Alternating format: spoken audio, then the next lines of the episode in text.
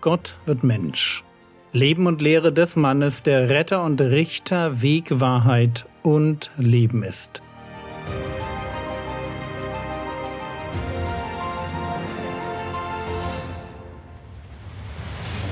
Episode 275 Wer ist für Jesus Familie? Teil 2 ich würde in dieser Episode gern den Gedanken noch vertiefen, mit dem wir die letzte Episode beendet haben. Es ging darum, wer in den Augen Jesu für ihn wie seine Mutter oder seine Geschwister sind. Wie kann ich nahe an seinem Herzen leben? Lukas Kapitel 8, Vers 21 Er aber antwortete und sprach zu ihnen, meine Mutter und meine Brüder sind die, welche das Wort Gottes hören und tun. Matthäus 12, Vers 50 Denn wer den Willen meines Vaters tut, der in den Himmeln ist, der ist mein Bruder und meine Schwester und meine Mutter.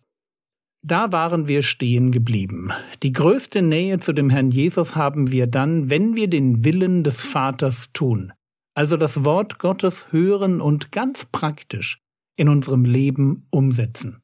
Wenn man heute die Frage stellt, was muss ich tun, um Jesus nahe zu sein, dann wird man kaum hören, lies die Bibel, denk darüber nach, wie du Gottes Willen tun kannst, und dann los. Je mehr du ganz praktisch Liebe lebst, je mehr du tust, was Gott sagt, desto näher bist du dem Herzen Jesu.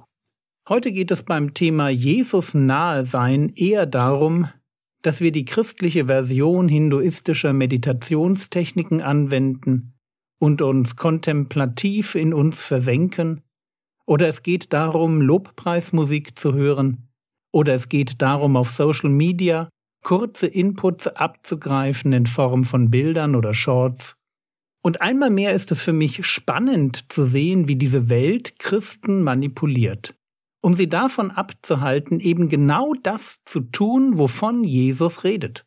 Und deshalb mag ich diese Episode der Frage nachgehen, wie mache ich das? Wie höre und tue ich den Willen Gottes? Und lasst mich so anfangen. Was bist du für ein Typ Mensch? Und wenn ich die Frage im Blick auf meinen Umgang mit der Bibel beantworten müsste, jeder muss das übrigens für sich tun. Dann weiß ich, dass ich gerne alleine studiere, gerne nachdenke und mir eine gute Planung hilft. Ich muss das an der Stelle noch einmal ganz deutlich sagen. Wir sind ganz unterschiedlich. Ich studiere die Bibel gern für mich, mit einem technischen Bibelkommentar. Und es hilft mir, wenn ich weiß, wofür ich studiere. Zum Beispiel für die Vorbereitung auf eine Predigt. Ich kann mich dann leichter motivieren. Es hilft wirklich, wenn wir uns selbst ein wenig kennen, um dann zu entscheiden, wie wir das Thema Bibellesen und Bibelstudium angehen. Es gibt da keine Regel, wie es richtig ist. Außer die, was nicht funktioniert, funktioniert nicht und fliegt raus. Meine Frau liebt Bibellesepläne, liebt das Anstreichen von Themen in ihrer Bibel mit Farbstiften, liest intrinsisch motiviert einfach so ihre Bibel. Ich bin ganz anders. Mich würde ein Bibelleseplan vielleicht eine Woche motivieren. Danach würde ich ihn als Last empfinden. Was mich aber motiviert, das ist mit anderen die Bibel zu lesen und ihnen durch das Heraussuchen von Fragen eine Hilfe zu sein. Ich diene gern Menschen. Das motiviert mich. Und so ist es wichtig, dass wir im Umgang mit der Bibel eine Art finden, die uns entspricht. Lese und studiere ich lieber allein oder mit anderen zusammen? Bin ich eher der praktische Typ oder interessieren mich mehr die Konzepte und Ideen im Text? Brauche ich die intellektuelle Herausforderung oder hilft mir beim Lesen die Duftkerze und etwas ruhige Musik? Brauche ich einen Plan oder doch etwas mehr Freiheit? Oder vielleicht motiviert mich eine Belohnung? Ich hoffe, ihr versteht mich. Bitte imitiert nicht einfach jemanden, den ihr als Vorbild im Glauben habt oder von dem ihr eine Biografie gelesen habt. Überlegt, was euch gut tut und motiviert. Finde deinen eigenen Stil. Und wenn du den gefunden hast, dann geht es darum, wie du Vergesslichkeit, Zeitmangel und Reizüberflutung in den Griff bekommst. Letztendlich geht es doch darum, wie mache ich das ganz praktisch, dass Gott so laut und so direkt in mein Leben hineinspricht, dass ich dort, wo der Heilige Geist Veränderung fordert, auch wirklich etwas verändere. Das ist der Punkt, um den sich alles dreht. Hören und tun, nicht als abstraktes Konzept, das ich abnicke, sondern als gelebte Realität. Wie komme ich dahin, dass ich täglich aus dem Wort Gottes die Stimme Gottes höre, die mich dazu anspornt, alte und neue gute Gewohnheiten zu praktizieren? Gewohnheiten, die mich jeden Tag ein bisschen mehr wie Jesus werden lassen. Und das, obwohl ich vergesslich bin, obwohl ich wenig Zeit habe und so viel anderes auf mich einströmt. Wie kann das gehen? Vielleicht muss ich dabei zuerst verstehen, dass es bei der Bibel nicht primär darum geht, historische Fakten und innerbiblische Zusammenhänge zu verstehen. Es ist super, sich gut in der Bibel auszukennen.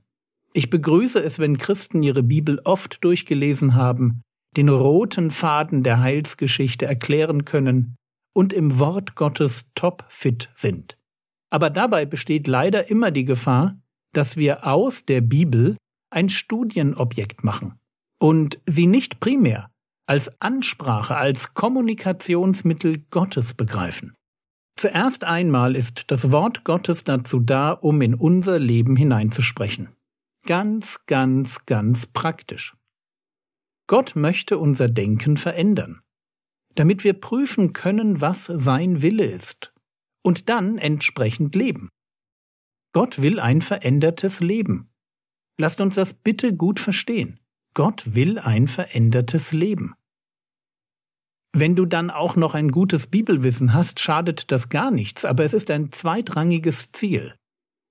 Wenn die Bibel nicht ganz kleinschrittig und praktisch täglich in mein Leben hineinspricht und mein Verhalten prägt, dann mache ich etwas falsch.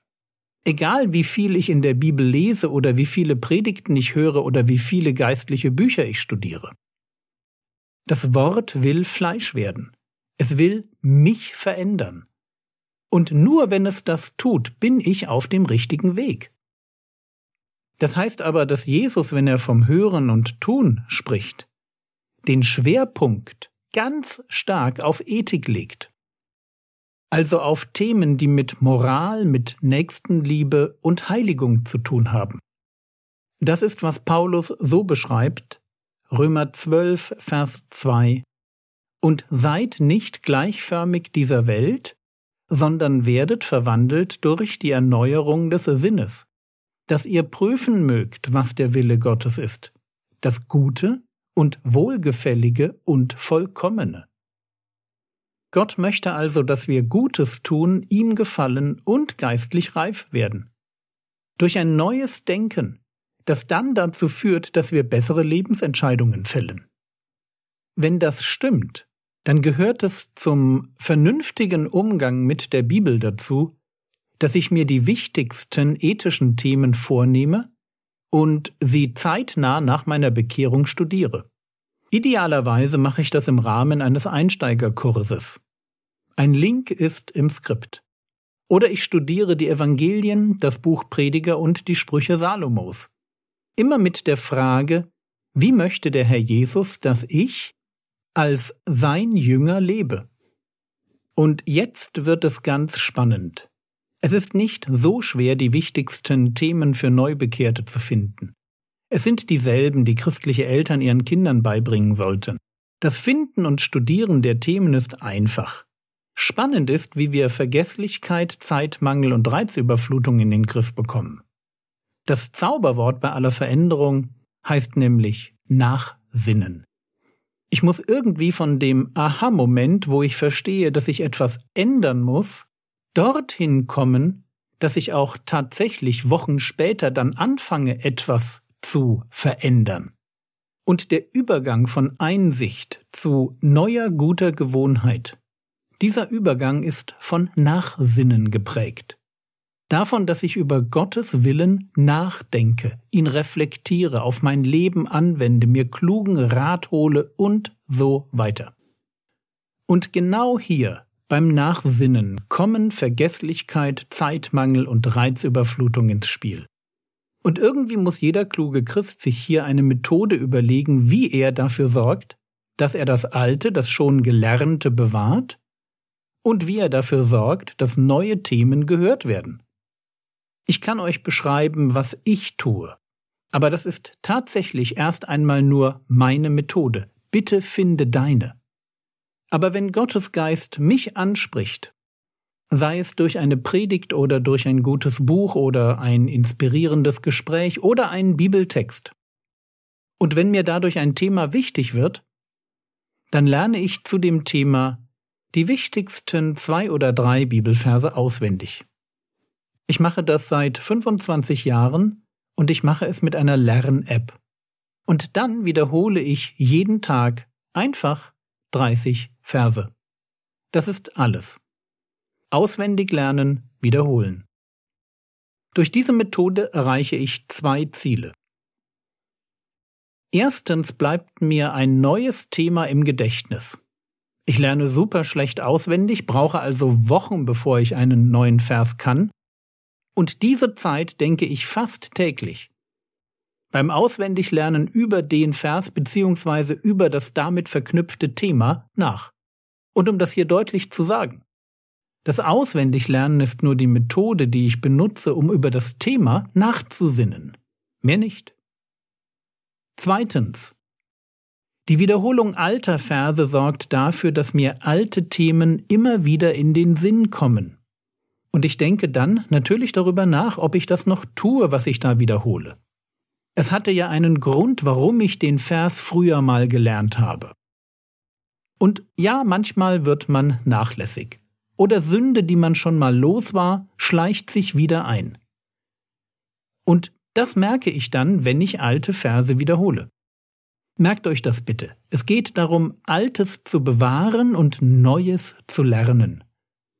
Und es geht darum, eine Methode in meinem Leben zu etablieren, die dafür sorgt, dass Gottes Wort Fleisch wird, dass ich mich tatsächlich verändere, wirklich Jesus ähnlicher werde, Schritt für Schritt. Und ich kann nur sagen, meine Methode bewährt sich. Und das, obwohl ich immer noch super vergesslich bin. Und so gibt es für mich jetzt im Alter nur noch eine Sache, vor der ich mich in Acht nehmen muss.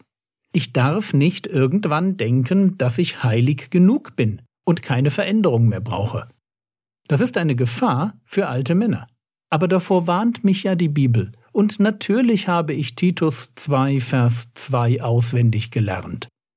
Und immer wenn ich den Vers wiederhole, frage ich mich ganz praktisch, ob ich noch gesund bin im Glauben, in der Liebe und im Ausharren. Und warum stelle ich mir diese Frage? Weil ich Jesus nahe sein möchte. Ich will für ihn wie Familie sein.